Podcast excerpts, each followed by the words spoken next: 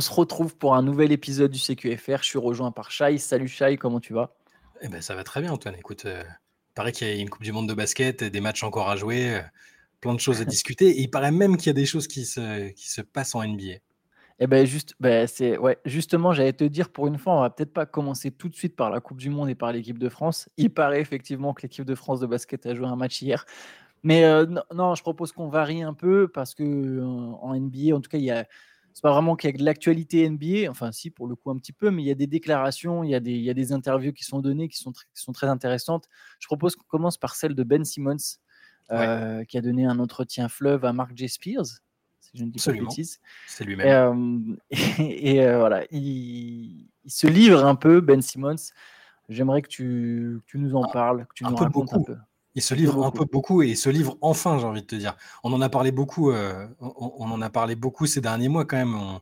On, a attendu, espéré, euh, observé euh, ce que, ce que donnerait Ben Simmons dans ce nouveau contexte à Brooklyn. Est-ce qu'il arriverait à rejouer avec ce qu'il avait annoncé, avec toutes les. Enfin, ça fait deux ans quasiment qu'on qu'on attend quelque chose de sa part, qu'on se demande s'il va revenir. On, même au sein de la rédaction, on a nos, sceptiques, nos croyants. Euh, on, en a beaucoup parlé aussi avec Théo hier euh, dans, la late session.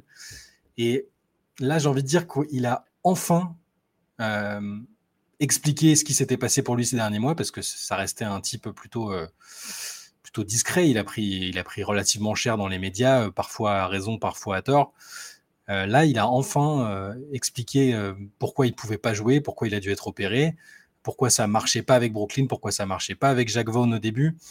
Et je t'avoue que moi, qui me range plutôt dans la case des sceptiques à la base sur Ben Simmons, je parle du Ben Simmons des dernières années. Hein. Je parle pas du Ben Simmons All-Star, euh, excellent défenseur. ça, c'est un joueur. Enfin, tu peux pas être sceptique sur ce joueur-là tellement il était fort. Mais euh, sceptique sur ce qu'il sur ce qui, dans l'état dans lequel il était psychologiquement et physiquement ces, ces dernières années. Euh, et donc, cette interview que je vous invite à lire, on en, a traduit euh, pas mal de passages dans un article ce matin. Euh, bah, il explique qu'il ne pouvait pas faire les gestes du quotidien avec son dos, il ne pouvait pas s'asseoir correctement, il, pouvait, il, avait du mal à dormir. sur, le, sur, le, plan du basket, il n'aurait pas dû être sur le terrain quand il était sur le terrain l'année dernière, mais il a essayé de faire plaisir aux gens, de sortir un peu de cette dynamique où il, était, il avait l'impression d'être un bouc émissaire. Donc j'ai trouvé les propos très intéressants. Je, me suis dit, enfin il se livre, enfin il explique, il n'est pas forcément dans une posture de, un peu victimaire. Tu sais, tu te rappelles ce passage chez JJ Reddick euh, dont on mmh. avait parlé justement, où euh, c'était un peu le monde est contre moi, c'est injuste, euh, j'ai pas, pas mérité ça, ce qui n'était pas faux. Hein. Là aussi, on en a parlé avec Théo hier, mais il l'avait quand même jeté sous les roues du bus à Philadelphie. Hein. C'était un peu le bouc émissaire facile. Là, là, je trouve qu'il y a des explications vraiment sur les difficultés physiques qu'il a, qu'il a rencontrées. Et il y a aussi sur la, méthode qu'il a euh, désormais pour, euh, pour revenir à 100%. Et les mots, ils sont forts. Hein. Il dit, ça y est, je suis à 100%. Enfin, à 100%. En tout cas, son corps ne le fait plus souffrir. Euh, tous les gestes basiques, il les a retrouvés. L'entraînement, il y va à fond. il travaille son tir, il travaille tout ce qui est vraiment du pur basket. Et il a plus à se poser la question, est-ce que je vais être capable de, jouer correctement? Il, il, le dit. Hein. et on le disait les nanas quand on le voyait jouer, c'était bah, c'était frustrant pour lui, c'était frustrant pour nous, parce qu'à la base, c'est un joueur qu'on a envie de voir réussir. Et, là, ça y est, il dit je vais revenir, je vais dominer. Il dit ça, hein. je, vais, revenir et dominer, ce sera super. Euh, je n'ai pas l'intention de revenir en étant le même joueur que la saison dernière. Euh, quand, je me vois aujourd'hui, je sais que je défoncerai le joueur que j'étais l'année dernière. Donc, ça peut être. voilà, il y en a qui vont le dire et peut-être à raison que c'est un peu une promo qui veut. Euh, il fait sa pub, il veut rassurer les gens. Mais moi, je suis peut-être bon public, mais je suis sorti de cette interview en étant euh, un, peu, bah, un peu hypé par, euh, par Ben Simmons et, un peu plus encouragé que, que, bah, ces derniers mois, quoi, tout simplement. Vais avoir la réponse un peu bateau. Je vais dire j'attends de voir. Hmm. Mais, euh, mais c'est. Je, comment dire? C'est vrai que quand tu le regardes jouer l'an dernier, tu sens qu'il y a des problèmes au dos. Il y avait un bloc, enfin, il n'y avait pas la même explosivité. Il y avait quelque chose où tu sentais que physiquement, il n'était pas à 100% et que du coup, c'était difficile.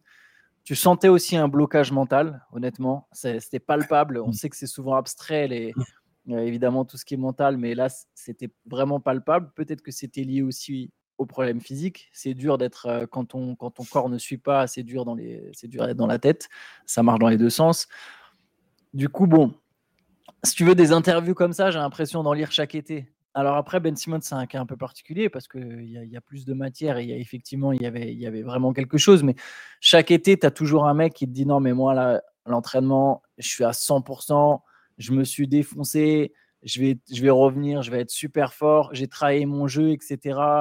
Euh, tout ça, je vais ajouter. Enfin, je, je méfie toujours, c'est la période est simple. Par contre, c'est vrai que dans sa manière de, parler, dans sa manière de s'exprimer, même le fait que lui-même, tu vois, mettre en avant le non, mais là, je suis à 100%, comme tu, vois, comme tu l'as dit, je, vais, je vais vraiment dominer, que ça vienne de lui, euh, ça, ça marque évidemment un peu plus. Euh. Après, tous les aspects, euh, j'ai travaillé mes trois points, mes machins, ça, ça, c'est pas que ça m'agace, parce que bien sûr que tout le monde doit, enfin, on doit travailler ses points faibles, mais souvent en NBA, déjà, déjà qu'il retrouve son jeu, parce qu'en fait, Ben Simmons, il n'a pas besoin d'être fort à trois points pour, pour être un bon joueur NBA. J'ai l'impression que ça, c'est un, un faux débat, c'est une discussion qui presque que je comprends pas en fait. Tu peux pas résumer Ben Simmons à son tir à trois points et j'espère que lui ne va pas, enfin, j'espère vraiment que lui ne va pas l'interpréter comme ça. C'est comme mmh. euh, il y a des joueurs, euh, tu vois, André Drummond, on l'a vu enfiler des perles à trois points euh, tous les étés et on sait que ça sera pas son jeu. Rudy Gobert, on l'a déjà vu faire son jeu sois déjà très fort sur ton jeu avant, de vraiment vouloir ajouter complètement un point fort. C'est rare qu'un mec arrive à métamorphoser son jeu. Brooke Lopez l'a fait, a complètement changé son jeu, mais tu vois, c'est rare les mecs comme ça. D'habitude, tu as quand même un style, un style très précis, tu brilles dedans, et si ensuite, après, tu arrives à ajouter des éléments, euh, je sais pas, je pense à Tony Parker euh, qui a réussi à vraiment ajouter un shoot. À des... Là, oui, bien sûr, mais euh, je m'attends, encore une fois, je ne m'attends pas à ce que Ben Simmons l'an prochain il soit à 40% à 3 points. J'aimerais surtout voir le Ben Simmons de, Philly, celui qui était fort en défense, qui était euh, explosif balle en main. Et si effectivement son dos le laisse et qu'il n'a plus, qu'il a plus aucun blocage mental, bah, banco, ça, ça, sera une super recrue pour Brooklyn d'ailleurs. Mais justement, c'est ce qui est différent dans cette interview, je trouve. Parce que là, c'est vraiment que des extraits, elle est très longue. Hein. Euh, ça parle, il lui parle de sa passion pour la pêche, de pourquoi il a déménagé à Miami. Enfin, il y a tout, il y a tout et de, rien dedans. Mais justement, sur, son, sur le profil de jeu, sur, sur le tir, tout ça, alors il dit oui, je travaille mon tir, je travaille un peu tout, bah, un peu les trois points, un peu les spot-up. Après, c'est normal hein, qu'il le Voilà, mais c'est une, une, infime partie, tu vois, c'est un détail de, de, ce qu'il dit. Et, et, moi, ce que j'ai retenu aussi, c'est qu'il lui dit Enfin, tu sais qu'il y avait ce problème, Jacques Vaughan ne savait même pas comment l'utiliser l'année dernière, il, s'en était pas caché. Il avait dit Je sais pas s'il est meneur, s'il est poste 4, je sais pas si avec avec qui, euh, qui, qui, mettre pour l'entourer, presque, tu vois, il a, j'ai pas la formule. Et, j'ai, aimé que Ben Simmons dise euh, Je suis un meneur, parce que c'est son poste, c'est un meneur de jeu, c'est un meneur de grande taille, mais c'est un meneur. Euh, et, et je, vais être, je vais redevenir le joueur que j'étais. C'est-à-dire qu'il se dit pas, je vais ajouter ça, je vais me mettre à shooter, je vais mettre machin. Il dit, je vais redevenir le joueur que j'étais. Et, et, sur cette relation avec Jacques Vaughan, je trouve que c'est super intéressant. Je vais te dire ce qu'il a dit. déjà, pour une fois, j'ai le sentiment qu'il il a un peu fait son examen de conscience. Tu vois, j'avais pas du tout cette impression-là quand il était passé chez JJ Reddick, où il était en terrain un peu conquis, où ils l'ont ménagé, ils n'ont pas posé de questions trop difficiles. Là, ils lui ont dit, euh, en gros, il le lance sur la relation qu'il avait avec Vaughn. Et il dit au départ, ma relation était très mauvaise, donc il ne s'est pas caché de ça.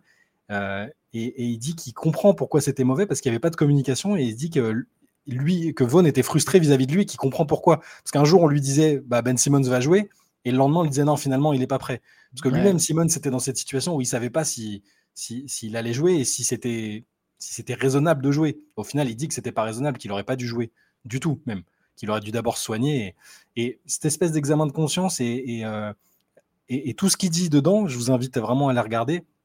C'est un peu différent de j'ai travaillé, euh, je vous inquiétez pas, je vais revenir. C'est un joueur qui est dans une situation tellement particulière, qui a été dans une situation tellement particulière et, qui a été euh, pas très très exposé médiatiquement. Hein je, c'est pour ça que je trouve que là, ces, ces propos-là et cette interview, elle est un peu différente de, du, truc basique. Euh, j'ai, j'ai bossé, regardez mes vidéos, j'ai fait ça, j'ai fait ça, tu vois.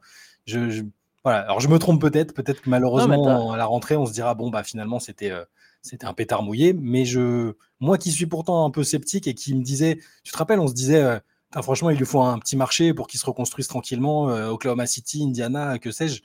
Là, je me dis, il y a peut-être il y a moyen qu'à Brooklyn, avec tout ce qu'il y a autour en place et qui, était déjà prometteur, je pense que c'est peut-être finalement le bon, c'est peut-être le bon endroit pour qu'il retrouve, euh, qu'il redevienne au moins à 80% le joueur qu'il était. Non, mais tout ce que tu soulignes est très intéressant et tu es convaincant. Hein. Je te reconnais que là, quand je t'écoute, je, reconnais que moi aussi, je suis un peu hypé, ou en tout cas, j'arrive à avoir de l'enthousiasme. Ça serait si Ben Simmons venait à, à être l'ancien Ben Simmons, je, ne parle même pas plus fort, mais juste le joueur qu'il était aux Sixers avec ses défauts et ses qualités, ça serait une très très très grosse recrue pour les Nets quand même. Parce que euh, je pense que c'est un joueur qui a souvent été sous-estimé, paradoxalement. C'était quand même un, incroyable joueur de basket. Après, ah, c'est une toute petite partie de ce que tu as dit, mais ça m'a fait piquer. Je, ne trouve pas que c'est un meneur. Et c'est, c'est, en fait, c'est juste la définition de meneur dans ce cas-là, ou alors ça, il est une des définitions de meneur. C'est un playmaker, mmh. euh, c'est un point forward, mais si lui c'est un meneur, LeBron ça l'est aussi en fait dans ce cas-là. Mais quelque part, on peut se dire que LeBron est un meneur. C'est, mais je, je... Il dit ce terme il dit, il dit euh, je, ouais, suis je un, sais, un point guard. Un point guard, ouais. Mais parce que c'est normal, tout le monde a envie d'être point guard. Moi aussi, j'ai envie d'être point guard, tu vois. mais, mais bon, à un moment, euh, il y a aussi la réalité des choses. Après, bon, euh, c'est un très bon playmaker et, et ça, me fait me faire une transition parce que là, on va parler d'un vrai meneur de jeu. On va parler de Rajon Rondo et de quelque chose que Rajon Rondo a, a, donné dans une interview à Gigi Reddick dans le passage du podcast. Tu vois, la vision qu'a Rajon Rondo, je suis pas sûr que Ben Simmons puisse l'avoir. Par contre, est-ce que c'est un point forward? Si vraiment on parle de. Hmm. Là, oui, mais bref, après, c'est du chipotage. Mais je Bon, on verra comment Jack Vaughn va l'utiliser. J'ai peur qu'il y ait toujours encore un peu ce petit truc de se dire où est-ce qu'on le met. Bah, bon. Visiblement, juste pour finir là-dessus, Vaughn est allé a passé plusieurs jours avec lui à Miami. Donc ils ont déjà, ils sont vraiment rabibochés concrètement et ils ont beaucoup parlé de vraiment de l'aspect sportif et de comment l'utiliser, ce qu'ils n'avaient pas du tout fait parce qu'il n'y avait pas de communication la saison dernière. Il était la moitié du temps à l'infirmerie, pas dans l'équipe. Donc euh, je, peut-être, comme je te disais tout à l'heure, je suis peut-être trop bon client, je me hype peut-être pour rien, mais j'ai l'impression que c'est un peu différent d'habitude. Écoute, on, verra.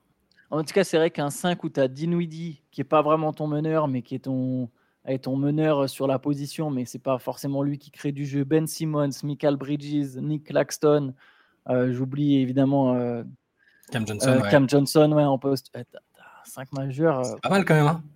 défensivement, c'est très costaud. Et mine de rien, tu as tu as moyen de créer vraiment quelque chose. Euh, tu as un mec qui roule dans la. Nick Claxton, celui qui va poser des écrans roulés. Cameron Johnson, 4 postes 4 fuyants. Michael Bridges, Ben Simmons, Spencer Dinwiddie peuvent tous jouer des pick and roll. Ben Simmons, il peut poser des écrans.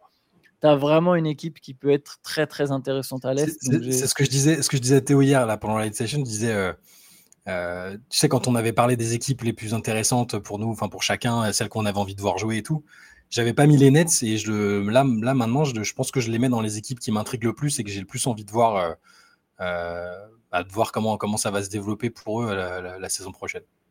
Moi, je te rejoins. Bon, alors, on, va enchaîner. On va parler du coup de Rajon Rondo, qui lui, pour le coup, euh, dans, on a un extrait du podcast avec Gigi Reddick, c'est le prochain invité donc du podcast de Gigi Reddick. Et, il raconte Rajon Rondo, faut savoir que c'est vraiment un personnage un grand malade. fascinant. Euh, c'est un mec qui fait des parties de puissance 4. Il, en fait euh, champion de puissance 4. Bon, ça peut très drôle dit comme ça parce que bon, c'est quand même un jeu enfantin à la base. mais il, dit, il, est capable de faire hein. euh, il a la réputation d'être fois. Voilà, ça, il peut faire 5 parties à la fois. Le mec, il voit 8 coups à l'avance. Enfin bref, c'est un espèce mm. de, psychopathe. Et, pour le coup, il racontait bah, sa, sa, vision sur le terrain. Pas seulement sa vision du jeu, mais sa, dans l'extrait, on voit euh, son envie de, battre non pas les joueurs adverses, mais les coachs adverses. Ah, mais c'est. Moi, je, je, disais que sur Twitter que j'avais. J'avais hâte d'entendre l'épisode entier parce que juste l'extrait là, il m'a chauffé. Euh, ça fait plusieurs années que je me dis, euh, enfin, il y a tellement d'histoires sur Rondo, d'anecdotes.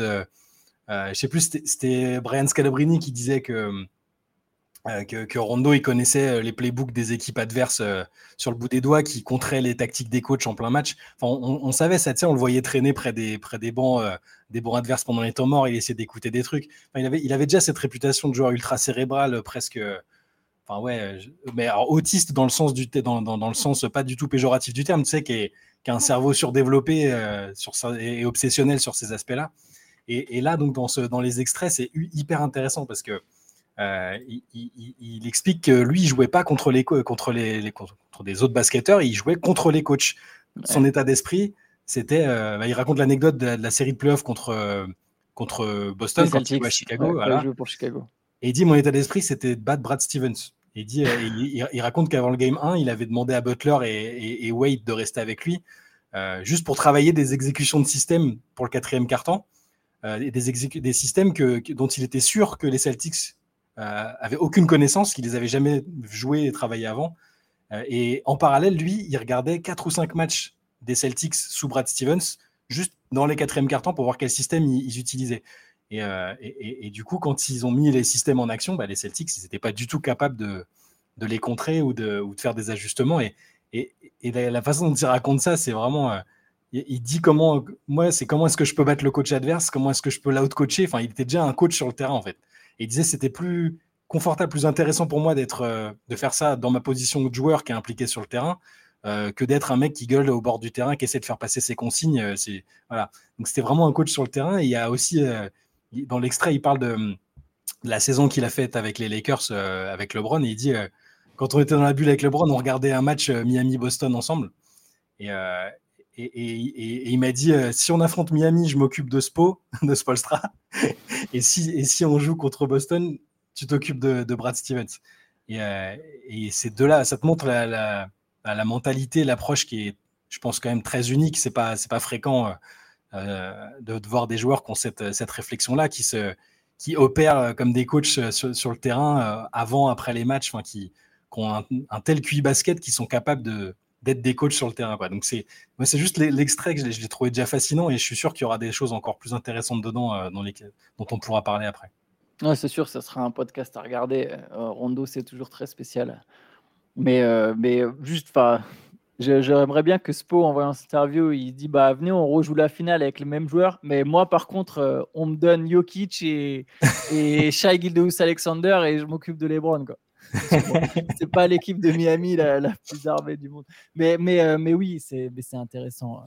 C'est Lebron comme Rondo, c'est des QI basket extraordinaires, des mecs qui sont capables de voir des choses sur le terrain que tous les autres en fait ne voient pas. Et, et c'est notamment ce qui ont fait, ce fait, leur, ce fait leur force. Et, j'en profite sur Lebron.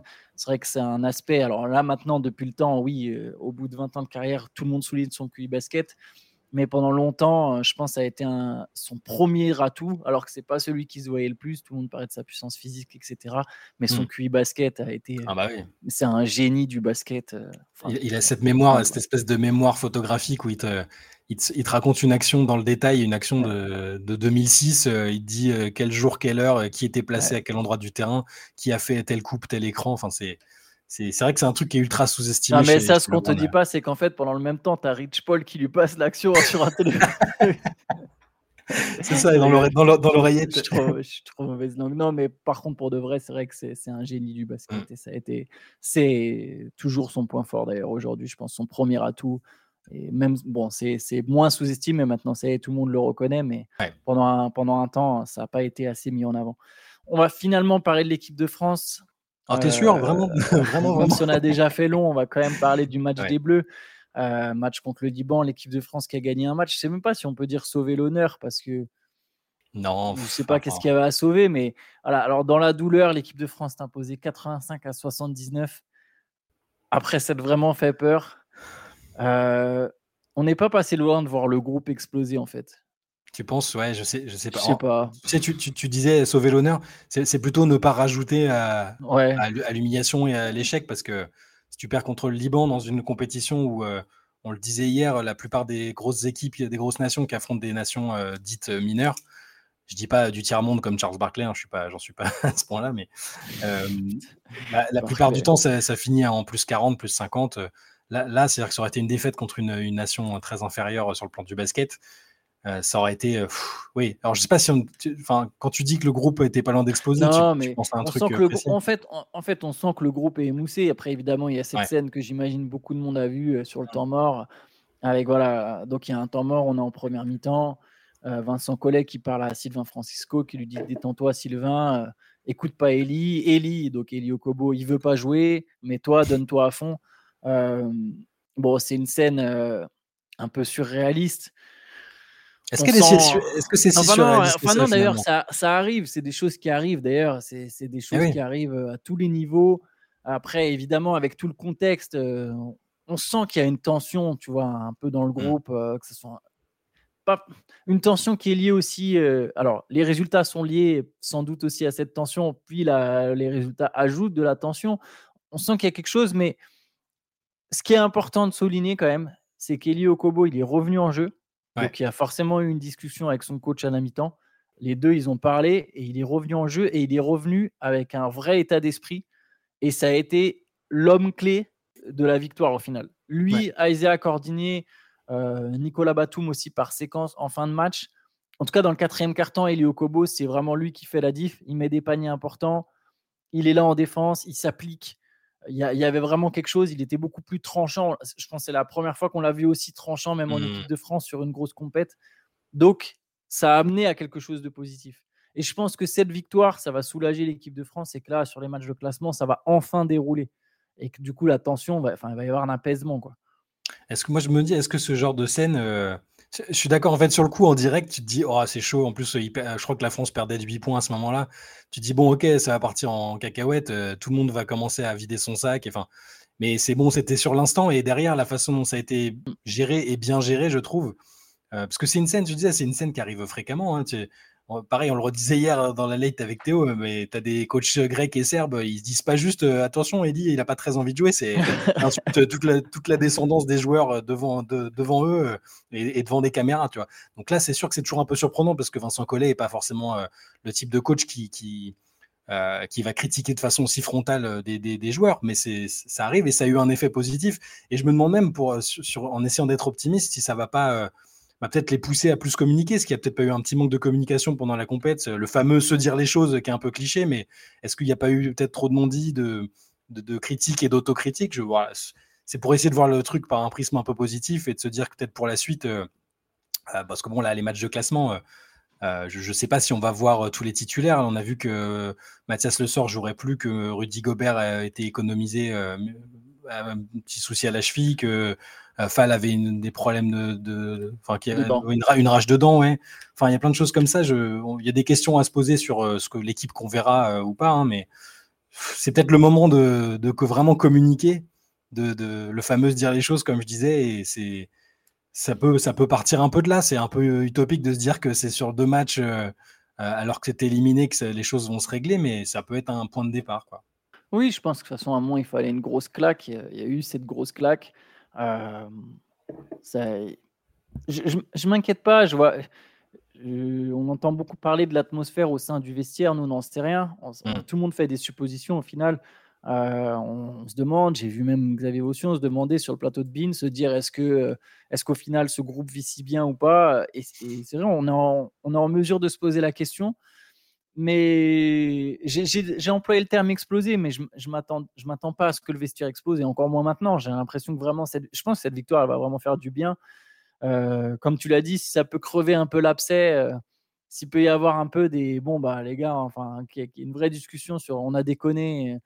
Euh, limite, quitte à ce que les mecs se reprochent des choses et, ouais, mais bien sûr. et parlent après ensuite et, aillent dans le, dans le, bon sens. Je pense que quand même dans le groupe France, il y a des joueurs vraiment intelligents, il y a un coaching staff intelligent je pense que ça peut mener à quelque chose de positif. Et je m'attends honnêtement à ce que les matchs de classement soient nettement mieux négociés. Après, ça ne changera pas le fait qu'il euh, y aura des vrais chantiers, des vraies questions, des vraies remises en cause à faire. Euh, mais euh, je pense que la, toute cette préparation, cette remise en cause, elle peut que je redis ce, qu'on a, ce que j'ai dit dans le CQFR d'hier, ça peut commencer maintenant en fait. Tu peux tenter déjà de corriger ton attitude dès maintenant, quitte à ce que, ce que tu ne le fasses qu'à moitié, mais Surtout que c'est le dernier moment où ils vont être ensemble avant pas mal de temps. Enfin, ce groupe-là, sous cette version-là, après, ça va sans doute changer d'ici euh, au JO, mais après, c'est chacun repart dans son coin, dans son club, dans sa franchise NBA. Euh, ils peuvent avoir des discussions euh, individuelles, mais là, c'est le, moment, tu disais, de crever l'abcès et de peut-être se reprocher des choses. Je ne sais pas si ça ira jusque-là, mais c'est le moment. Faut, faut, faut, pas que ça serve à rien, en fait. C'est dire, c'est un peu un calvaire de devoir rester dans une compète euh, dont tu étais l'un des favoris et de devoir jouer des matchs euh, pour savoir si tu es 17e, 19e, 24e.